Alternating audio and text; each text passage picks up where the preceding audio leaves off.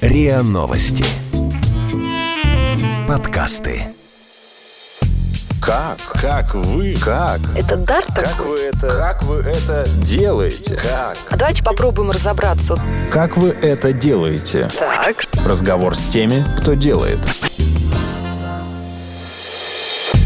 Это подкаст «Как вы это делаете?». Меня зовут Наталья Лосева, и здесь я говорю пристрастно с людьми, которые делают невозможное, неоднозначное и интересное. Сегодня у меня в гостях вот абсолютно такой человек, который делает невозможное, неоднозначное очень, но интересное. Это Александр Сухарев, фотограф, путешественник и инженер. Что делает Александр? Здравствуйте, Александр. Здравствуйте. Итак, Александр, вы исследуете труднодоступные места, причем не только в стране, но и по всему миру. В частности, читаю я, заброшенные дома, церкви, корабли, самолеты и даже целые города. Заброшенные города, это типа Детройт, наверное? Заброшенный город. Ну, Детройт, мы были в Детройте в 2016 году, его сейчас уже восстанавливают более-менее. Ах, Заброшенные города, это, например, Припять, печально известный, да? понятно. Либо вот в сентябре мы были в заброшенном таком городе Кадыкчан в Магаданской области, но я думаю, про это расскажу еще. Давайте, потом поговорим. Но сначала расскажу немножко про вас, что мне удалось узнать. Вы один из основателей проекта «Космач», который читается как «Космаш» или «Космач», или вы говорите, что это сербское происхождение, сер- сербский неологизм, да, получается. И там вы представляете фотографии, видео, э, в том числе снятые при помощи квадрокоптера. То есть сверху, снизу и изнутри. Вы зачем это делаете? А, ну, знаете, я вообще человек такой, которому очень интересно все необычное. То есть, когда ты натыкаешься на фотографии чего-то необычного, первая мысль, что это какой-то фотошоп, и такого не может быть, в принципе. А потом ты начинаешь искать и находишь эту точку на карте, и у тебя внутри тебя просыпается такое невероятное желание добраться туда, обязательно увидеть это своими глазами. И вот это вот состояние «хочу-хочу», оно просто вот э, непередаваемое на самом деле. То есть такой невроз, да? Да-да-да, Хочу какой-то такой, быть. очень хочу. И ты ищешь все способы. То есть э, некоторые места я буквально хранил внутри себя там по несколько лет, чтобы добраться туда. Некоторые места я добирался туда, но не мог э, добраться до самого места, потому что, например, не позволяла погода туда добраться. А, я возвращался спустя там пять лет туда, чтобы добраться наконец до этого места. Но в основном это все-таки какие-то заброшки. А, да, в основном это, да, это как бы такая тема постапокалипсиса очень близ- близка мне. Что вот в этом списке этих заброшенных объектов? Что это обычно? Ну, это же не просто какая-то деревня заброшенная. А, ну, в том числе это а деревня. В том числе и деревня, в том может числе быть, деревня, да, это на самом деле очень интересная тема. То есть я писал даже, э, не дописал статью про тему, э, как умирают русские деревни, на самом деле. Потому что мы очень много катаемся по соседним областям и заезжаем порой э, в такие места, куда э, очень тяжело вообще заехать, на самом деле. Там буквально дороги заросли, бывает так, что приходится машину Это оставлять. Ужасно грустно. Слушайте, это, это... Это- просто невыносимо. Я тоже люблю на самом деле такое. И я много ездила по э, России, вот в Ивановской области, Костромской области, по этим Ну, заброшенным самые деревням. Вот это, это такая душераздираловка на самом деле. Она ведь вся про нас, да, про разрушенное там какое-то детство, памяти. Да, и ты заходишь во все эти дома, и ты видишь быт людей, причем быт вообще не тронутый. Мы были а, в Костромской деревне, в Костромской деревне в одной, да, и там а, на входе люди, когда уходили, они оставили записку. А, Берите, что хотите, только не рушите дом, пожалуйста. Такая вот. Боже мой, боже мой. То есть Да. они уезжали, потому что, видимо, не было работы, не было как Ну, прокормиться, да, увозили да. стариков, но все равно оставляли надежду туда вернуться. А вот вы когда в такие деревни заходите, там дома э, мародерами тоже поврежденные? А, да, есть дома, есть закрытые дома на замки, мы как бы в такие дома не ходим. То есть как бы. А не вы, кто-то ходит? а, не мы, я не знаю, мы заходим в дома, которые, то есть двери, если открыты, мы как бы туда заглядываем, посмотреть, как, что там вообще Мгм. осталось. Видно, что там все пере... Перевернуто? перевернуто, да. То есть, значит, уже кто-то там был. Кто-то да? уже что-то да, пытался там э, найти. Очень часто бывает так, что вскрыты э, полы. То есть, видимо, под полами часто делали тайники какие-то. А. И также в церквях ты заходишь и видишь, что полы разобраны, наверное, там э, Что-то искали. Что-то искали, да. Но вы не берете ничего? Нет, мы Даже ничего. на память, там какую-то Мы, там прялку? а, знаете, мы хотим а, дома Прялку. сделать. У нас ком- комната, у нас есть квартира, там есть комната, где не сделан ремонт. Она такая подсоветский этот. И мы а, с разных там заводов каких-то берем разные советские таблички, которые такие а, «Только вперед, а, партия все поможет нам а, победить». Сделайте музей такой... Да-да-да, и мы хотим повесить про- на стен- на стен- Мотивация, на стенах, советская да-да-да. мотивация. Хорошо, а, но кроме деревень это еще какие-то большие объекты. Что Конечно, это конечно. например? А, Ну, например, а, мы были в Магаданской области. Магаданская область это вообще, то есть мы... а, Я очень давно туда хотел. Там есть такой заброшенный город, поселок городского типа Кадыкчан называется. Не знаю, знаете такой? Нет, честно говоря, даже не слышала. А, И там просто это... Это лагерный поселок был или какое-то производство? Это поселок при шахте. Это поселок Мгм. при шахте. То есть он довольно современный, наверное, да? Ну, он э, шахту открыли в 43 году, там открыли Мгм. месторождение угля. Там построили шахту и начали строить город. То есть сначала это были одноэтажные такие деревянные домики. Типа, такие Потом какие-то дачные. панельки. по- Потом панельки, появился спорткомплекс, свой кинотеатр, э, школы. И, И, наверное, люди-то неплохо жили, потому что там были довольно высокие зарплаты в советское время. Да-да-да-да. Уезжали когда на севера, да? Да, но потом произошел взрыв на шахте в конце там, 90-х, а, и все. То есть люди остались без работы, а потом а, сломалась ТЭЦ в соседнем городке, Мяунджин называется. Люди остались без отопления. Они, представляете, 5 лет жили, там у них минус 60 на севере Маганской области, они жили, самодельные буржуйки делали. Кошмар какой. И ну, где-то с 2005-2010 город окончательно опустел, и там сейчас не живет вообще никто. И это, конечно, сильно такое, сильная разница с той же Припятью, когда ты приезжаешь туда, из того приезжает 5 экскурсионных автобусов по 40 человек, и это все, эти все люди ходят по городу, и ты думаешь, что впечатление, что город ожил на самом деле. В Дагчане такого нет, мы ходили просто одни на самом деле. Под, Вот э, как выглядит этот город заброшенный? Что там? Там животные живут какие-то уже? Там, э, звери, Первое, на самом деле, когда вот ты э, выходишь из машины, это тишина, абсолютная тишина вообще. То есть нет никаких лишних звуков, ничего не скрипит. И это такое, на самом деле. То есть ты в городе, и здесь никого нет. У меня, на самом деле, первый раз такое было ощущение, когда ты там в городе, где вот никого нету. Потому что до этого были города, где все-таки кто-то был. И мы просто ходили, смотрели. Я смотрел на эти окна. Я понимал, что люди, когда уезжали, они вот бросали вот последние взгляды и понимали, что они, может быть, никогда просто не вернутся в свой город. И, но мы, когда выложили фотографии с этого города, очень-очень большое количество людей, которые жили в этом городе, писали такие теплые слова, на самом деле, о том, как хорошо вот было жить в этом городе, о том, как они вот скучают, что здесь было их детство. То есть Это очень важно, Мне потому пис- что а ты же не можешь туда вернуться. Ну, то есть это очень дорого, чтобы туда вернуться. очень дорого, да, полететь, потом- А поэтому- тут хоть что- хотя бы посмотреть на свое окно. Да-да-да. И они такие, о, это вот дом, где я жил. То есть, если ты приезжал в какой-нибудь Магадан, в, там, поселок Магаданской области и говорил, я живу в доме с оленем, они знали, что это такой дом единственный есть в городе Кадыкчан. И, то есть, очень такое прям тепло от людей идет по воспоминаниям того, как было Что хорошо. там происходит? Вот там как, как, как умирает город? Вот как это выглядит? А, ну Там как? зарастает что-то все. Там, конечно, зарастает. То есть, э, если пос- посмотреть э, старые фотографии, которые я смотрел там, лет 5-10 назад, там есть э, такой дворик, раздом с оленем. Там стоит детская площадка. Детская площадка, э, там горка, качели. Все еще видно. Сейчас мы приехали, там уже такой маленький лесок образуется. Лесок даже. Лесок образуется, да. И, То есть лет через 30 весь город будет, по сути, Скоро, да, обросший зарастет лесом. уже. Да, на, ну, обросший лес еще, вот, например, э, некоторые здания, у них уже идет такая трещина просто. То есть я думаю, что буквально через пару лет там уже рухнет стены и, ну, просто превратится в руины на самом деле. То есть если у нас здесь э, в Московской области какие-то здания, там, благодаря человеку они все падают, потому что там пилят какие-нибудь несущие конструкции, все рушится, то там природа, там все-таки суровый север, да, минус 60 у них бывает. Даже сейчас уже, ну, сейчас минус 40, наверное, у них. Мне друг там скидывал, сейчас у них там зима уже идет, не то, что у нас. И, кажется, природа, конечно, там вся вот эта влажность. Вы бываете еще на промышленных объектах. Да, очень, очень Например? много. Каких? На Например, э, в Москве сейчас э, вы- вывозят, я как привел такую, знаете, э, Москва как большой шкаф. То есть есть э, вещи, которые такие лежат уже очень давно. И их либо выкидывают, либо дают э, родственникам там, дальним. Я про заводы в Москве примерно так же можно сказать. Есть заводы, которые сносят. Не, нормально, вообще просто сижу, осмысляю. Или выкинуть, или отдать дальним родственникам. Ну да, либо перевозят куда-то в Московскую Ну, область. вообще похоже, да. Какую-нибудь площадку детскую разобрали, да, там отправили в какую-нибудь провинцию. Ну да, то есть, как бы, например, Ну, тот же завод имени Лихачева, который нет? был очень-очень большой завод на Автозаводской, который производил Мы все знаем. машины ЗИЛ, да. Сейчас от него осталось пара корпусов, и там ты просто ходишь.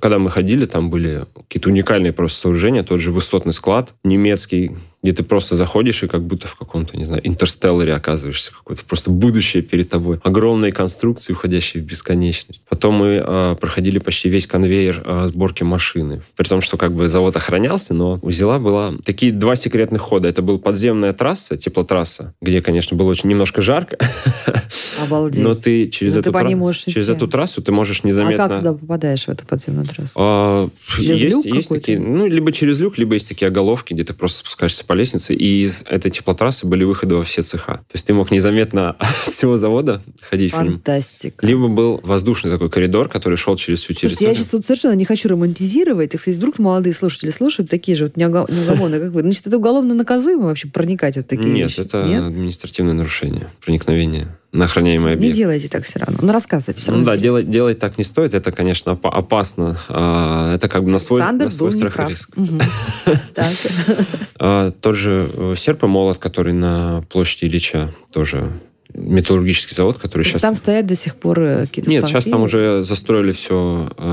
А там фишка-то в чем? Ну хорошо, ну, по- ну походили вы по цехам. Я понимаю, почему там ну, вот заброшенный город на севере или там в деревне. Ну а какая, в чем фишка-то в цех зайти? А, ну, знаете, это как... а, я недавно для себя ответил на этот вопрос. У нас а, с этими зданиями какая-то взаимная любовь, так сказать, идет. То есть я э, хочу попасть туда и сфотографировать эту постапокалиптическую картину, чтобы люди сказали «красиво». Для меня задача, как для такого творца и художника... Это прям хоспис какой-то для, То есть, для да-да-да. мира. Да-да-да. Не, я как бы Городов. хочу показать миру эти здания, какие они сейчас. И в то же время эти здания рассказывают мне про мир. То есть я попадаю на металлургическое производство, хожу, и таким образом я как бы узнаю, как э, устроено металлургическое производство. То есть я для себя познаю мир благодаря этим зданиям, на самом деле. Ой, ну, знаете, на самом деле, я сейчас понимаю, о чем вы говорите. Я однажды, несколько лет назад, э, попала на фантастическое совершенно путешествие по Уралмашу, М. знаменитейшему заводу М. Екатеринбурга. И в том числе э, мы приехали в старый э, дворец культуры или культурный центр. Мгм.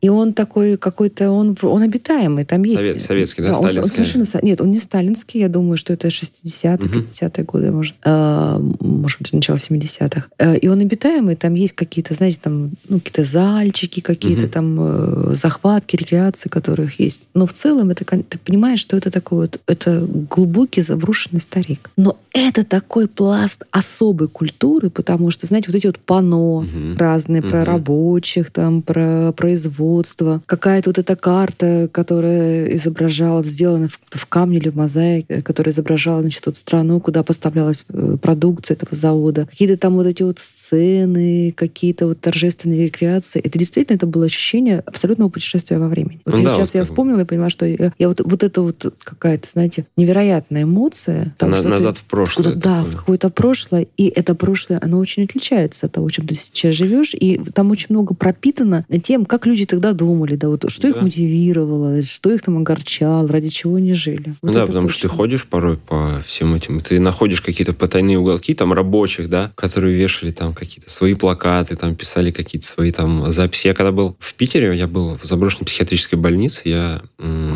был в, там и была комната людей, которые сошли с ума на теме Бога. И они писали письма Богу. То есть я сидел их читал, на самом деле. Конечно, плохо читать письма. Не делайте так. Но я сидел, читал, и они прям вот э, общались с ним как с живым человеком. Слушайте, ну я, кстати, не соглашусь, что они сошли с ума на э, теме Бога, потому что, возможно, это были... Они лежали в психиатрической больнице. Ну, знаете, что советская психиатрия карательная, Это Саша, да, это да, это- И поэтому э, веровать э, в, в 70-х, 60-х годах это было ну, не сильно проще, чем в 30-х и Это да. 20-х. И поэтому не исключено, что действительно это люди, которые были просто покараны да, за, за веру в Бога. А на самом деле хорошо, что вы эти письма прочитали. Это правда, потому что это ведь тоже след, понимаете, тоже память Ну, я- да, я человека, как- да, я там как- боль какого-то этого человека. да. Я как человек, который, да, собирает в себя все эти э, эмоции, впечатления чужих людей, как бы все это как-то анализирует. И То вот... есть такой вот не, ну, не, не в пустоту след, да, вот, вот вы дошли Не-не-не, у меня сейчас, я сейчас вот э, пишу, как бы, то есть по результатам всех поездок я стараюсь писать какие-то путевые заметки и обещаю подарить вам экземпляр книги, которая, Ой, это я с удовольствием буду читать который выйдет, смотреть. где прям я описываю, как бы, ну не то, что ты вот приехал и увидел, да, а вот как бы ощущение того, что происходит внутри тебя, когда ты оказываешься в каком-то месте. Это очень круто. Как вы это делаете? Разговор с теми, кто делает. Слушайте, а вот у вас есть аэропорт, например, заброшенный в вашей коллекции. Это в России было или в какой-то другой стране? Ну, есть а, в Рязани есть маленький такой сельский аэропортик. Ну, наверное, за, за счет того, что сейчас как бы процветает большая авиация, там вот эти полеты на Ан-2, они стали там не особо нужны. Там из Рязани там в соседний какой-нибудь там Касимов, где там 100 километров на машине. Лучше доехать, чем там самолет тратится, дороже гораздо. А мы были еще в заброшенном аэропорту в Абхазии. А, Ну, Абхазия, мне кажется, вообще это такое раздолье это для это- заброшек. это- Я была... В, э, ох, сейчас наговорю вещей. В общем, видела я заброшенные курорты. Гагра. Это тоже отдельно. Вообще разные. Мгм. Это тоже отдельная история. Да. Я однажды была в эвкалиптовой роще, э, которая на территории заброшенного санатория. Это тоже класс. Эвкалиптовая роща, Да. да, да, где-то мы были. да. И что вы там делали в аэропорту Абхазии? А, В Абхазии, в аэропорту, ну, там же была а, Абхазо-грузинская война, 92-93 Мгм. год. И после этой войны, собственно говоря, Абхазия, она стала прям... Она до сих пор не восстановлена, Она да. не восстановлена, да. И вот аэропорт, заброшенный с 92 или то ли 93 года, когда туда прилетел а, президент Грузии, Эдуард Шеварнадзе на своем самолете, и он не смог а, улететь обратно на нем. Этот самолет стоит до сих пор, там, с 92-93 Ух ты! года. А почему он не смог улететь? Ну, потому что э, поле заминировали, и, ну, взлетное поле, и самолет просто не смог, ну, как, не А смог сейчас разбежаться. поле разминировали? Сейчас, э, да, там э, вроде И вы туда проникли? Э, Мы проникли в само здание аэропорта. И тоже такое там все вот эти покосившиеся таблички. То есть ты прилетаешь в аэропорт Сочи, и спустя там 3-4 часа ты можешь, Роскошный, ты можешь оказаться, да. да. в этом аэропорту. Причем он такой в брутальном стиле построенный. И там все вот это, ты тоже как такой э, назад в прошлое. И ты смотришь за окно, и стоит этот самолет. Он уже, конечно, спустя сколько? Ну, 7, 25, больше 25 лет, он, конечно, уже Есть какая-то мистика в этом? Когда были вот какие-то случаи, которые прям вы понимали, что это какое-то мистическое присутствие кого-то или чего-то? Не, ну я как бы в это не особо верю, на самом деле. Но а, на Ютубе сейчас очень популярны вот, а, всякие ролики. Людям очень это интересно, на самом деле. То есть, когда они читают «Встретили призраков в заброшенной больнице». Люди охотно почему-то это делают, и мы как бы а, один раз тоже в качестве шутки записали такое, как бы это... Ах, вы пародию- негодники. паро- пародию на это. На это. Наврали. Ну, я не знаю, у меня как-то очень а, плохо с актерским а, мастерством. То есть вам не поверили? люди не поверили. Ну, слава богу, не надо обманывать. Не надо- надо А культивировать. так, особенно где-нибудь в Европе, есть люди, которые русские, которые живут в Европе, которые, как бы, ну, там, наши друзья, говорят, приезжайте, мы вас покажем. Они там, да, они там как бы очень, это, там, музычку такую еще, знаете. Слушайте, А, на охотники за привидениями есть? Вы с ними сталкивались где-нибудь? а, нет.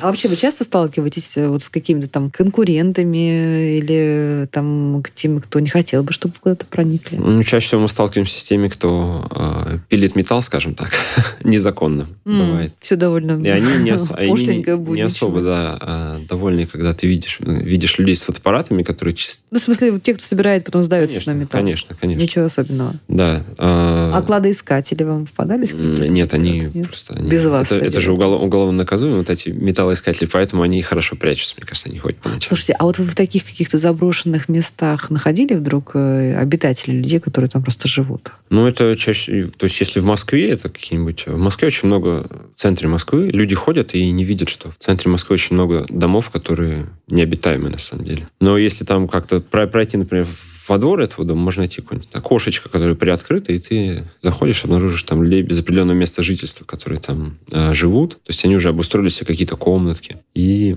ну, таких мы встречаем в Москве очень много, конечно. А не в Москве, вот каких-то отдаленных. Вы приехали в какой-то заброшенный город, Ну, там кто-то же живет? Там, там, скорее всего, нет.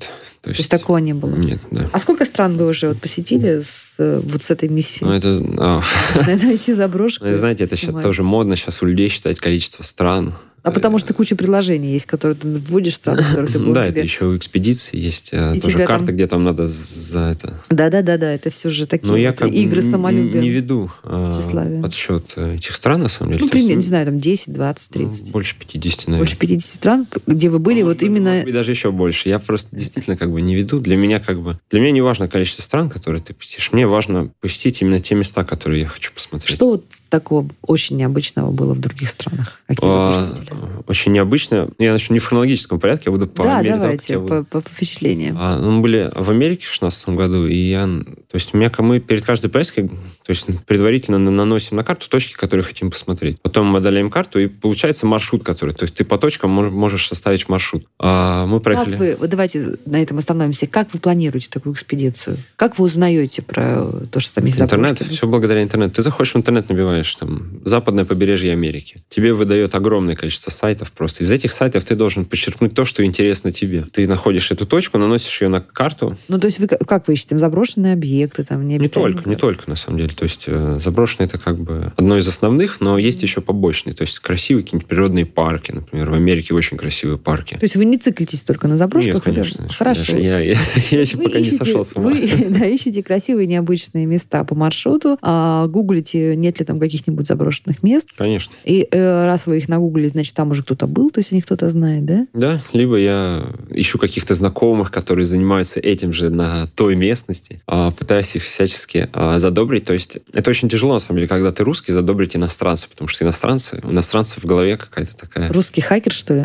Что, Сразу. что что русские, они приедут, все сломают. И они Правда очень- такая репутация? Есть, да. И они очень неохотно идут. Но мне нужно было... а, в Дании нужно было найти один домик, один очень известный домик, дом художника называется, который просто во всех отчетах, если вы вбьете заброшенные красивые дома мира, этот дом везде будет. И я То одного... есть это такая уже попса, да? Это такой заброшенный дом, которым уже проложена туристическая тропа. А, ну, я бы не сказал, потому что по лесу мы все-таки поблуждали, чтобы его найти. Просто эта фотография, если вы сейчас посмотрите, она неоднократно скопирована. И она же такая, это такая дискотека пикселей, я ее называю, когда неоднократно скопированы фотографии. И я этого датчанина задобрил тем, что я сказал, я открою тебе а, карту со всеми заброшенными местами России. То есть я понимал, что, в принципе, он вряд ли, наверное, когда-то, может быть, приедет, конечно, в Россию, но вряд ли в ближайшее время. И он прям растаял от этого и прям указал мне на этот дом. А, И мы вот находим эти места, составляем маршрут и, собственно говоря, берем машину и едем. Потому что машина — это самый способ передвижения, самый быстрый Ну, вот увидеть что все. вы такого видели прям невероятного? если- А, Я как бы предысторию рассказывал.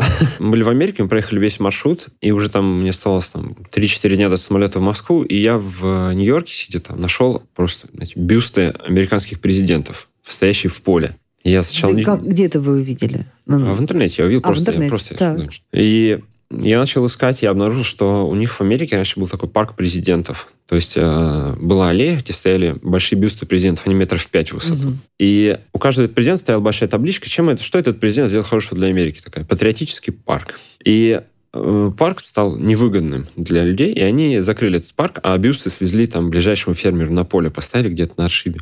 И, и я просто я. А на следующий день в Америке был День Благодарения. На День Благодарения никто не работает. А мне была нужна машина, потому что это 600 километров от Нью-Йорка. И я просто был готов э, отдать любые деньги, чтобы поехать. И я ехал всю ночь, потом я поспал 2 часа, то есть я приехал где-то к 6 утра туда. А вы один были? Я был один, да, я был один. И вот это в 7 утра я выхожу в это поле, и просто передо мной стоит 42 президента, которые торчат из земли, такие просто. Авраам Линкольн, который вот так вот смотрит на меня. У меня есть фотография, где я стою у него на плече, такой маленький, и смотрю на всех этих. То есть такой, знаете, А кто вас фотографировал, если вы там были? А? Я поставил штатив. И А, таймер. то есть у вас все уже приспособлено. Слушайте, ну хорошо, а много людей вот попадает, например, в, в это поле? То есть оно, это уже стало, стало туристической такой Я слышал, что эти бюсты сейчас вывезли, на самом деле. Не, ну тот момент, когда вы были, это уже было туристическое место или Нет, это абсолютно не туристическое место. И то есть, в принципе, я прошел под табличкой э, «No trespassing» не проходить. Но я был рано утром, и, ну, как я считаю, что если ты ничего не ломаешь и просто как бы с творческой э, направленностью пришел сюда, Ну, то ничего страшного. Спорно, спорно, ну ладно. Как вы это делаете? Разговор с теми, кто делает.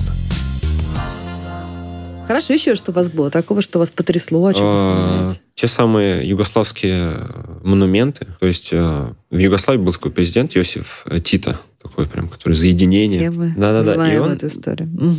А, И он сказал, что давайте сделаем монументы, которые посвящены разным событиям Второй мировой войны. То есть, например, там, здесь был концлагерь, там концлагерь Ясновец был, там построили монумент. Был э, концлагерь Ниш, там построили тоже монумент такой в форме трех кулаков. Такие три кулака, это мужской, женский и детский. А монумент, в честь которого назван наш проект, он стоит э, недалеко от Белграда, километров 50 буквально. А Он посвящен э, партизанскому движению, которое там э, обороняло эту гору. И во всей бывшей Югославии, Югос- ну, это стран 7 или 8, э, раскиданы эти монументы. Это буквально больше 200 монументов раскинуто. Большая из них часть, она просто в упадке. И это такое, ты едешь по дороге, которая уже вся в дырах, по которой редко кто ездит. Ты просто как проникаешь, как в фильме проникаешь в какой-то, не знаю, в какой-то такой затерянный мир, и ты просто там, проходишь через какой-то лес, отодвигаешь и видишь перед собой какое-то космическое. То есть все вот эти монументы, они прям реально выглядят как из космоса нам прислали. они сейчас сведены в одно место? Нет, они, Нет, ну ща- просто они раскиданы, раскиданы, да. Мы, их посещали. мы 10 дней ездили по Мгм. бывшим странам Югославии. Это у меня виза просто. Я из Хорватии в Боснию, наверное, заехал раз 15.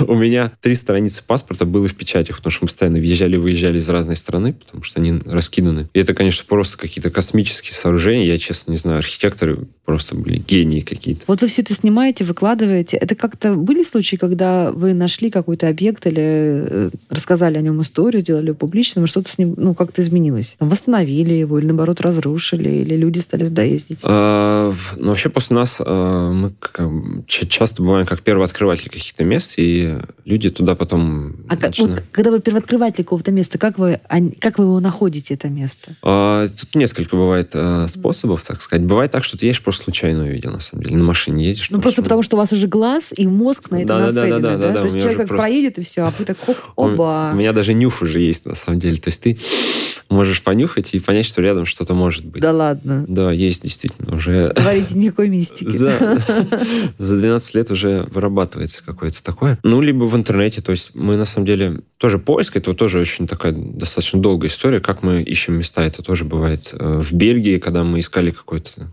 биржу, мы искали. Мы углубились куда-то вообще там в 17-18 век в историю э, города. И здесь там смотрели всех их вельмож. Это в Брюсселе было? Это Или не это в в Брюсселе, каком-то- это в Антверпене. Антверпене. Сейчас эту биржу восстановили. Мгм. И, или там, например, в Москве у нас была одна фотография какого-то там случайного работника там одной больницы, который сфотографировал, и было видно, что у здания есть эркер. И за месяц я объехал все больницы в Москве, у которых есть эркер, и спустя месяц мы нашли эту больницу методом вот такого, знаете. И что это была за больница? это была туберкулезная больница на Щукинской, но мы как бы хорошо, то есть мы надели маски, то есть вот это все как бы в плане защиты мы как бы всегда... Но э, эта больница сейчас заброшенная? В тот момент она была да, да, заброшенная? да, она все, она уже съехала, причем она съехала так, она съехала очень недавно. Съехала что? В каком смысле? Ну, не знаю, ее либо, закрыли, либо она куда-то переехала. А, в смысле, люди уехали туда? Да-да-да-да-да. Так. Но ты заходишь в операционную, и впечатление, что операция неделю назад только там была. То есть все операционные инструменты, они лежат на месте. Вот эта лампа. Да вы что? Да-да-да. Это... И это никак не храняется? Нет, это никак э, особо не охранялось. То есть можно было зайти. Сейчас, по-моему, это все вывезли. В Москве вообще... В Москве было очень, э, очень много интересных мест, самом деле. То есть э, было не мозга заброшенное. То есть ты заходишь в самом центре Москвы, Китай-город. Ты заходишь в здание, в комнату, а там э, на полках стоят э, мозги людей и мозги Препараты. животных. Да, да. И это необитаемое здание уже? это необитаемое здание, и это буквально 15 минут до Кремля. У нас в буквально Никольская улица, вот если вы выходите с площади Революции, не которая выходит на гостиницу Москва, а которая выходит на к Никольской улице. И она вся завешена фасадной пленкой. И я всегда эту улицу называю заброшенной улицей, потому что все эти дома заброшены. Но люди, когда идут по улице, они этого как бы, ну, не знаю, не замечают, что. Они идут к Никольской, потому что там красивые фонари горят. А вот эта вот вся улица, она прям такая. То есть мы зах- заходили в эти дома, смотрели, там даже нету перекрытий. Просто эти дома стоят. Там раньше было какое-то подворье, по-моему. Ну, вообще, и э, вообще мы как бы хотим э, показывать эти места, в каком они плохом состоянии. Давно были... э, Ну на- вот удавалось так, что вы что-то пишете, э, рассказываете, что им все-таки меняется судьба этого? Ну, вот мы были недавно в э, московском почтамте, который на Мясницкой улице. Мгм. И у него просто очень удручающее состояние. У него просто там нереально красивый вот этот зал, где раньше проходила, там находилась почта, и у него просто рушится потолок на самом деле. И я как бы кинул клич, говорю, давайте просто, ну как-то, ну, расскажем всем, пусть все знают, в каком ужасном состоянии это здание. Вы всех каждый день ходите по Мясницкой улице, ви- видите это здание, но не знаете, что там внутри. А мы как такие люди, которые должны везде проникнуть и ну, показать миру вообще, как что. Почему у нас э, архитектурные памятники разрушаются прямо в самом центре Москвы. Это же ужасно. Тот же э, на Большой Лубянке у нас был усадьба Долгоруковых, по-моему, называется. Историческое здание, где во время войны с Наполеоном находилась, по-моему, мэрия Москвы. У него, я видел фотографии, я сам не был там. А, у него, я смотрел, у него а, фрески, которые, по ним трещина идет. Представляете, красивейшая фреска, и по ней идет трещина. И Ох, ну, будем надеяться, Сейчас что это это здание всё- реставрируют, кстати. Ну вот видите, все-таки... Ну, это Москва, это Москва. Да, То есть, это, например, я мо- был мне кажется, Костром- в Москве в этом смысле гораздо Я был в Костромской области. Э, за Галичем, там есть такой город, Солигалич называется. У них есть очень красивый храм, просто нереально красивый. Там такие колонны, деревянный иконостас. То есть мне даже поп, он давал ключ такой, знаете, ключ такой прям старый такой. Не знаю, мне кажется, ключ 18 века был. Я открывал им дверь, он мне показывал какие-то иконописные книги, которые написаны древнерусским языком. И ты держишь эти книги, понимаешь, что им 200 лет, наверное. Ты заходишь в главный зал и видишь, что там просела колонна там сантиметров на 30, наверное. И все в трещинах. И поп, ну, он с сожалением говорит, говорит, я понимаю, что ну, вряд ли ли когда-либо... Ну, Потому что это огромные деньги. Это, Это неверо- огромные это деньги. невероятные деньги для того, чтобы восстанавливать такой храм. И, и обычно, если не находится каких-то, знаете, спонсоров, э, вот таких вот энтузиастов, которые, богатых энтузиастов, которые э, готовы профинансировать и э, привести команду рестораторов, дать материалы, то, к сожалению. там еще очень тяжело, там, потому что очень массивные колонны, там действительно, я не знаю даже, как, как это укреплять на самом деле. Ну, я и не архитектор. Как вы обычно готовитесь к экспедиции? Особенно, когда вы едете в какую-то другую страну. Вот что у вас там, что вы берете с собой из э, снаряжения? А, ну, я всегда, когда выхожу, самое главное, что я проверяю, чтобы у меня был паспорт а, и немного денег. ну и, конечно, у меня, на самом деле, я беру, я стараюсь не возить с собой вот большие чемоданы. У меня главное, чтобы был портфель за спиной, что в этом портфеле был. То, с помощью чего я смогу запечатлеть то, что я увижу. Ну, То есть фотоаппарат а, и квадрокоптер. Это как бы самое главное, что у меня должно быть с собой. А вообще это дорогое хобби? Все зависит от того, насколько вы требовательны к, к удобствам. Так, вы не очень требовательны к удобствам, я смотрю, да? Судя по тому, что Ну, вас мы- ничего не пугает. То есть мы ездили вот в Норвегию, мы ездили, и Норвегия очень дорогая страна. Да, немыслимо То есть 100 дорогая. литров, 130 рублей за литр бензина, это как бы немножко дороговато. Мы ездили на своей машине. А мы жили две недели в палатках. Мы жили две недели в палатках, то есть мы... Мгм. Это, на самом деле, это очень такая большая... А вот какие-то богатенькие люди просятся с вами в экспедицию? Да, мы сейчас делаем, так сказать... э, Есть такой вообще спрос на, на- Да, очень много людей пишут, развлечения? возьмите нас куда-нибудь с собой. Мы сейчас вообще э, с этого года мы сделали такие небольшие туры по России. То есть э, у меня всегда очень большое желание показать людям то, что ты видел. То есть я очень много до этого ездил один, а и сейчас, спустя время, я понимаю, что мне очень хотелось бы, чтобы в тот момент вот люди, которые сейчас со мной ездят, которые мне такие, так сказать, близкие и дорогие, чтобы они тоже это видели, и они прочувствовали. И у меня было несколько таких поездок, когда я был на месте, и я потом повторно приводил туда людей. Блин, это неописуемое чувство радости внутри, когда ты людям открываешь. То а, есть всегда новое. вот вы видели ту реакцию, которую вы хотели бы, да? То есть люди не были разочарованы. люди не говорят, что, слушай, ну ты какой-то больной, что тут интересного? Так не говорили вам? Не-не-не. Обычно это восторг. И мы сейчас делаем по России, то есть мы вот ездили в Дагестан, в Осетию, то есть мы сейчас очень, ну, прям очень полюбили Кавказ, потому что это безумно красиво, это не так дорого, а это очень вкусно. А это безопасно? Да, это безопасно. То Ну, в есть... том смысле, ну, все-таки вы же не, не очень себе деликатно это ведете, когда там врываетесь в какие-то, пусть даже заброшенные дома. Не-не-не, мы, ну, на Кавказе их и не особо много, на самом деле. То есть э, мы на Кавказе показываем в первую очередь э, природу и знакомим с э, культурой местных людей. То есть мы ночуем там у местных жителей. И они говорят, что все, о том, что говорят, что здесь мы в Дагестан, первая поездка у нас была в Дагестан. В Дагестан это опасно. Все Опасно. добрейшие люди, просто ты останавливаешься на обочине. Просто каждая машина останавливается и говорит, брат, что там, помочь чем-нибудь. А в Осетии у нас сдулось колесо, остановились э, осетинские ДПСники, и они останавливали каждую машину. То есть у них прям, вот помочь, это прям... Прекрасно. Мы а, были- этим. а, а вот какие-то были у вас экстремальные ситуации, когда вы там, не знаю, там оставались без еды и э, без бензина, или, или была какая-то Да, это- криминальная опасность? Ну. Криминальные... Криминальные нет. А, ни, что, ни, ни в одной стране мира вы ни на каких отморозков не налетали? а, не, ну есть, конечно, то есть э, всякие разные неадекватные охранники, которые увидят, что ты проник, они прям начинают проявлять какую-то Ну, агрессию. вообще-то но- они свою работу делают. Если Ну, вы их работа задержать и значит, сдать да. тебя куда надо, а не проявлять Вас агрессию. задерживали, сдавали? Ну да, задерживали, но без какой-то либо агрессии. Ну, вот есть когда вас задерживали, вы, вы как вы обычно оправдывались? И мы вы- дипломаты, мы хорошие дипломаты. То есть вы объясняли, и вас обычно этого было достаточно, чтобы вас отпустили? Да, да, То есть вы доказывали, что у вас такой культурологический познавательный интерес? да. Ну, вообще был И так, все что... прямо, все на всех это Не, ну, нас, конечно, э, сдавали в отделение полиции. Ну, полицейский, как, что с вами возиться, без вас много дел. А один раз нас вез полицейский, который э, сам играл, то есть есть ночные игры по Москве, по заброшенным зданиям. То есть э, организаторы в зданиях оставляют разные коды. То есть на белой стене белой краской написан код, и ты должен его найти. И вот нас вез полицейский, который, с которым который нам рассказывал, что он тоже играл в такие игры. То есть, понимаете, То есть брат Поль- такой ваш. полицейский, да, который, типа, на стороне там закона и порядка, тоже занимался чем-то таким. Мне кажется, Слабое оправдание. Все равно, вот я еще раз, друзья мои, у каждого... э, еще раз хочу сказать, как бы увлекательно звучал рассказ Александра, помним, что нужно знать Не-не, меру и не безопа- нарушать мы как закон, бы за даже административно. Безопасность это превыше всего. Как вы это делаете? Разговор с теми, кто делает.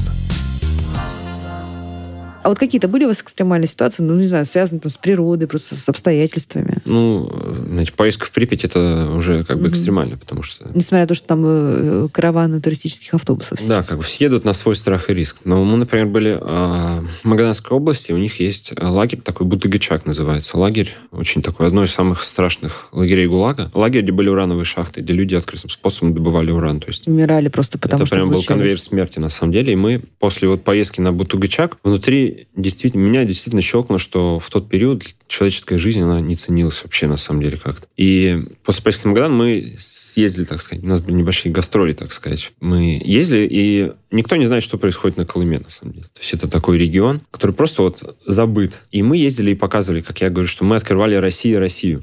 И мы рассказывали, что там на самом деле происходит. И вот я когда рассказывал про, лагерь Бутыгачак, я говорю, что это на самом деле одно из самых ужасных мест, которых я видел, потому что ты идешь, и ты идешь просто прям по долине смерти, ее действительно так А как называют. вы это понимали, что вы идете по долине смерти? Ну там, потому что ты, ты идешь по дороге сначала нормально, все хорошо, обычная дорога. Потом ты подходишь к обогатительной фабрике.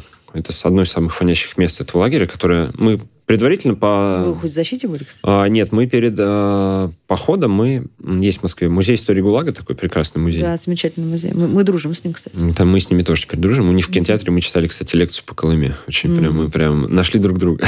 А, и мы у них а, советовались, куда не стоит а, ходить в этом лагере. То есть они говорили, на фабрику не надо ходить. И мы как бы обходили все опасные места, которые они нам говорили. Мы обходили стороной, мы туда не ходили. И потом ты мимо фабрики идешь по камням, забираешься по камням, идешь в саму долину, где были лагеря, где люди работали на самом верху сопки, где абсолютно ничего не растет. Просто безжизненная такая земля. А, кругом одни камни, валяются какие-то ржавые банки. И тоже вот тишина такая. Для Магаданской области вообще тишина, это, мне кажется, самый лучший звук такой. И ты просто смотришь вот эти вот руины и понимаешь, что здесь был там шахты, из которой веет вот этим прям холодом каким-то. Вот все такое, конечно. И ты начинаешь, конечно, это, конечно, сейчас прозвучит а, очень странно, немножко ценить человеческую жизнь, когда ты находишься в урановом лагере. Но мне как я считал, что мы обязаны показать и рассказать, потому что немногие знают на самом деле. И про музей, про музей ГУЛАГа тоже немногие знают. После нас многие мне писали. Что-то что- привезли в музей оттуда? А, нет, мы тут ничего не привезли. Ну, Но музей, да. музей как бы сам. У них была экспедиция, они оттуда экспонаты сами привозили. Они говорили, да, в принципе, ничего не надо. Мгм. А, и мы очень многим, то есть как бы, если тебя читает много людей, ты должен им а, попытаться рассказать о том, что ты видел и что здесь было. То есть не внушать им какую-то свою там точку зрения, том, как это, а показать а, просто исторические факты какие-то. Это, конечно, такой А вот те, кто вас читает, они вам э, присылают какие-то идеи? Ну да, там есть люди, которые, о, там я тут был. То есть э, меня там, если люди там видят какое-то место, они меня там отмечают, говорят, обязательно приезжай к нам в город. Зовут очень много м, в свои города. То есть, ну вообще в следующем году мы планируем на машине доехать до Владивостока и проехать через всю Россию, через все эти города. Очень много людей с России. Очень они такие отзывчивые. Они, то есть ты когда к ним приезжаешь, они... Ну, это же ужасно грустно, понимаете? То, что, то есть, что они вам подсовывают? Они вам подсовывают вот эти вот самые заброшки, они вам подсовывают в- вымершие, да, м, вымершие места, вымершую Ну да. уничтожающуюся жизнь, да, потому что нет ничего, еще раз, печальнее и э, страшнее смотреть на э, Ну вот да, я говорю, что здание это как это я э, как бы сравниваю, то есть я, то есть да, вот заводы я сравнил со шкафом с вещами, а вот эти здания я сравниваю с, э, с человеком, который, да, вот лежит уже такой, не знаю, болеет, и он понимает, что ему там осталось немножко. Эти здания я примерно с людьми сравниваю, с больными людьми, которые там неизлечимо больны. То есть ты смотришь на здание, понимаешь, что ему не поможет уже ничего, его только если снести. Так же и с человеком. Ты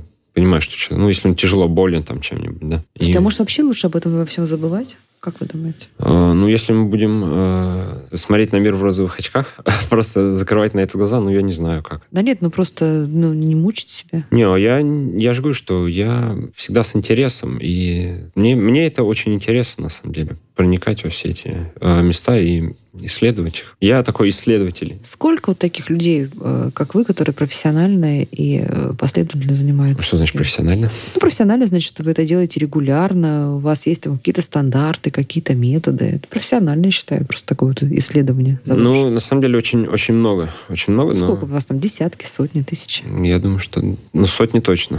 Вы как-то все общаетесь? А, то есть это я такой э, человек с творческим подходом, а есть люди э, с таким подходом, рядом, что они разбираются, например, в, в разных металлах, и то есть они разные ценные металлы пытаются достать из тех мест, где ты Ну, бываешь. то есть у них такой практический интерес, да? Да. То есть у вас интерес такой больше сутевой, философский какой-то, да? Да. Ну, нравственный даже, я бы сказала. И поэтому э, ты знаешь всех этих людей, в принципе, по большей части. И Ну, это что-то типа черных ко- копателей получается. да, да, да, же? да, да. И ты понимаешь, что, ну то есть э, эти. Вы, не обща... вы себя не идентифицируете с ними, вы не общаетесь, не пересекаетесь. А вот таких, как вы, сколько? Таких, как В я. вашем окружении хотя бы, с кем вы общаетесь? Ну, таких много, больше там, больше десяти точно. То есть, В с которыми- России или в Э, мире? В России около сотни, наверное. А в мире, то есть так, э, единично, так сказать, в Ну, с кем вы в общаетесь? нескольких странах, да, есть люди, с которыми я общаюсь. которые- Это похоже на какое-то движение, у вас какое-то там комьюнити, или вы просто каждый одиночка, ну, просто вы знаете, что вот это такой Ну, же... это общее движение, где каждый одиночка.